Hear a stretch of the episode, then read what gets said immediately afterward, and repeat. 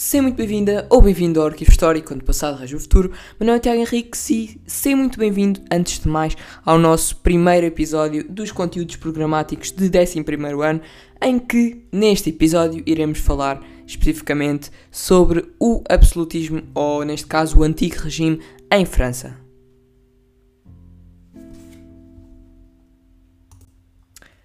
O Antigo Regime é o período histórico entre o século XVI e o final do século XVIII, associada à monarquia absoluta de direito divino e a uma sociedade desigualitária, tripartida, hierarquizada e estratificada. Este regime vigorou um, durante a época moderna e foi abolido pela Revolução Francesa em 1789. A divisão tripartida da sociedade em categorias sociais,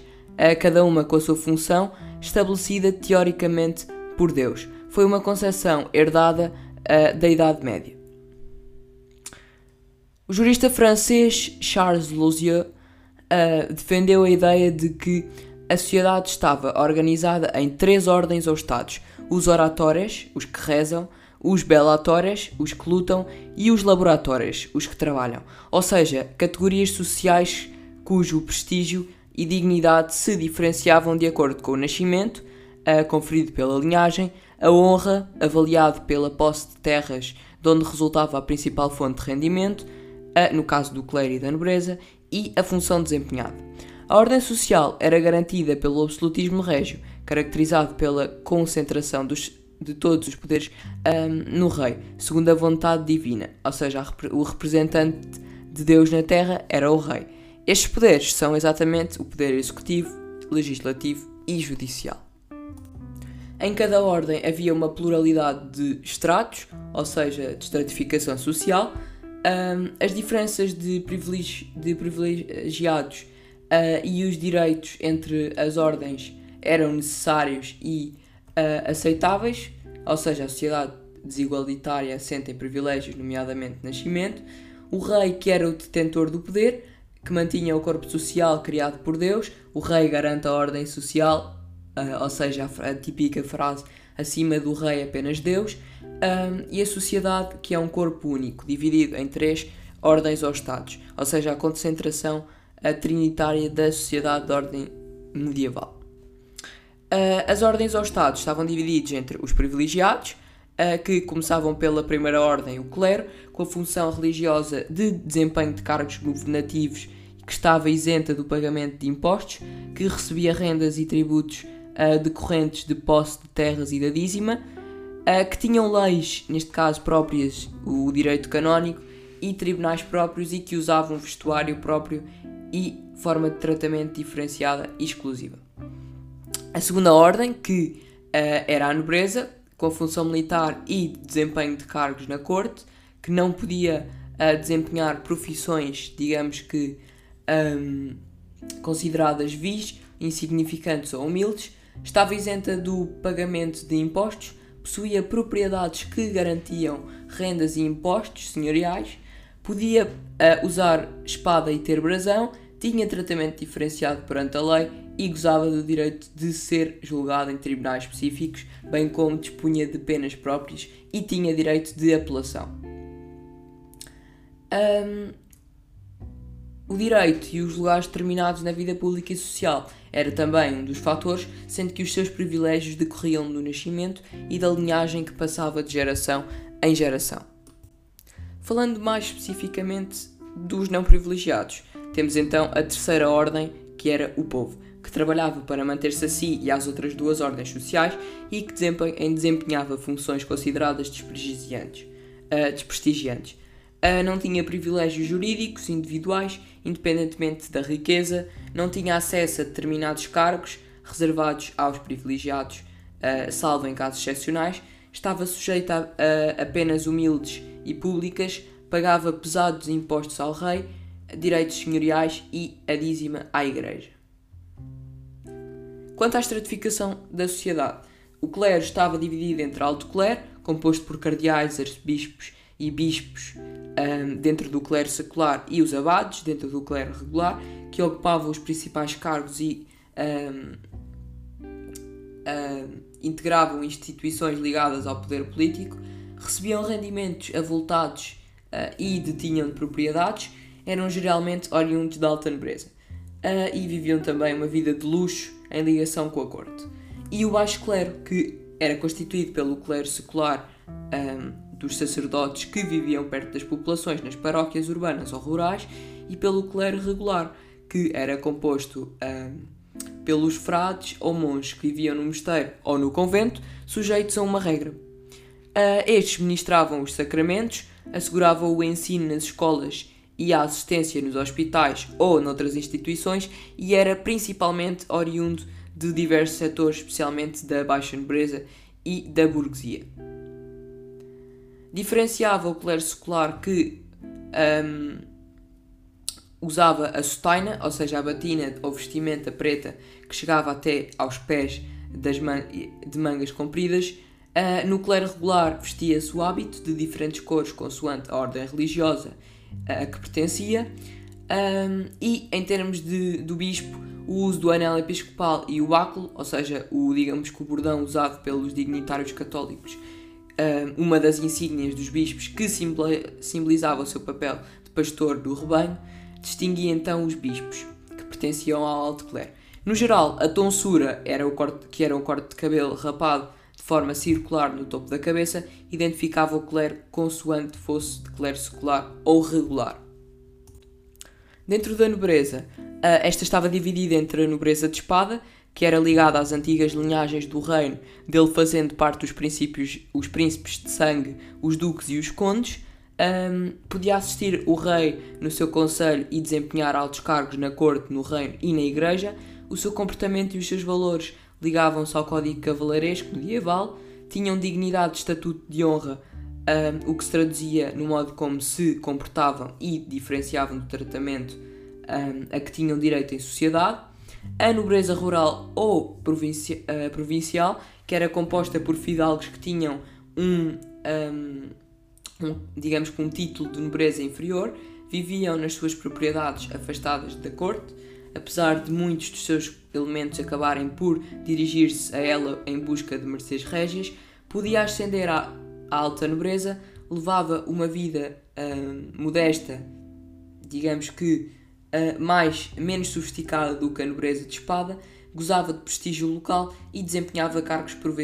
provinciais ou no exército. E por último, uh, a nobreza de toga, de origem recente, era originária dos escalões mais baixos da nobreza ou até da burguesia, não tendo um título de linhagem antiga. O título ou a condição de nobre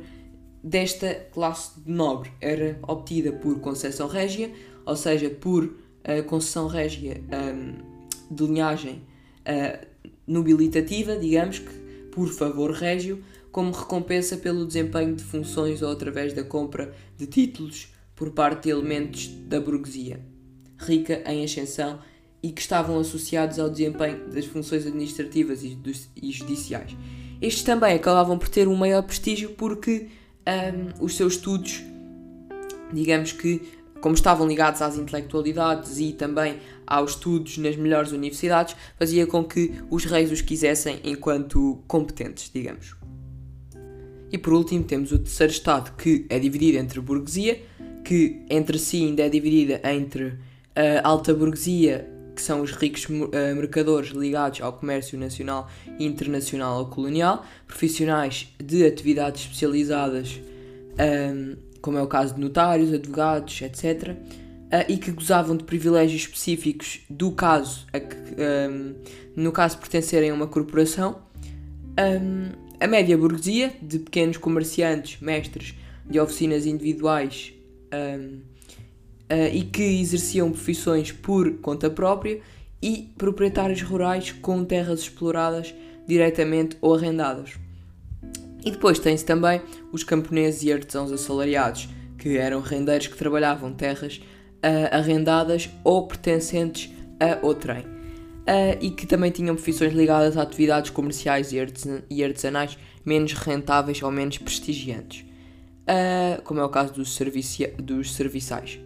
Um, e por último, os marginalizados da sociedade, que eram os pobres, vagabundos e aqueles que viviam de esmolas ou de serviço e trabalhos ocasionais. Apesar da hierarquia da, da sociedade do antigo regime ser apresentada como estática, podemos dizer que existia então um processo de mobilidade social designado por uh, nobilitação, que um, era feito por concessão então régia de um título de nobre como recompensa pelo desempenho de cargos públicos. Um, ou então pelo casamento entre elementos oriundos da nobreza e da burguesia enriquecida, em que a nobreza aumentava os seus recursos financeiros através do dote e a burguesia acedia ao meio social da nobreza, podendo comprar títulos. Um dos instrumentos que era utilizado pelos, uh, pelos reis do antigo regime uh, para, digamos que, a dominação da sociedade era então o, a concessão de mercês e de terras para face, digamos que aos privilegiados, para que possa, digamos que, ter um, em si, digamos que, uma, um domínio mais forte, dado que todos esses acabam por ser sustentados pelo rei. No entanto, a, a ideia de, de, terra deixou, digamos, de ser tão importante. Assim, o comércio, um, antes considerado função indigna, tornou-se não só nobilitante como necessário a serviço do interesse da coroa, ou seja, de grandeza do Estado. Assim, podemos dizer que o, o reinado de Luís XIV dá então início ao capítulo ao, ao capitalismo comercial. Uh, em relação aos fundamentos e expressões um, da organização política do absolutismo, podemos dizer que foi então em França, no século Um, que o Estado, um, 17 neste caso, que o Estado centralizado e moderno atingiu então o apogeu. Após, digamos que o período de fronda, que durou entre 1648 e 1653 e que designou o conjunto de, revol de revoltas lideradas por nobres contra o cardeal Mazarin e a regente Ana da Áustria durante a menoridade de Luís XIV. Um, digamos que querendo a, par a parlamentarização. Um, no entanto, a afirmação deste rei acabou por dar-se através de diversas personalidades que, através da sua reflexão sobre a autoridade real, contribuíram então para reforçar o poder régio. Um deles é Cardine Leblanc, uh, Libret, um, que publicou em 1632 a obra Tratado da Soberania do Rei, que defendeu que o monarca era a única autoridade a quem todos se deviam submeter, Richelieu, em 1688, que escreveu a obra Testamento eh, Político, que defendeu a unidade religiosa como meio de reforçar o poder régio e uh, considerou necessária a submissão dos grandes do reino para fortalecer o poder do monarca, e Bossuet, que publicou em 1709 eh, a obra A Política Tirada da Sagrada Escritura. Em relação, digamos que à,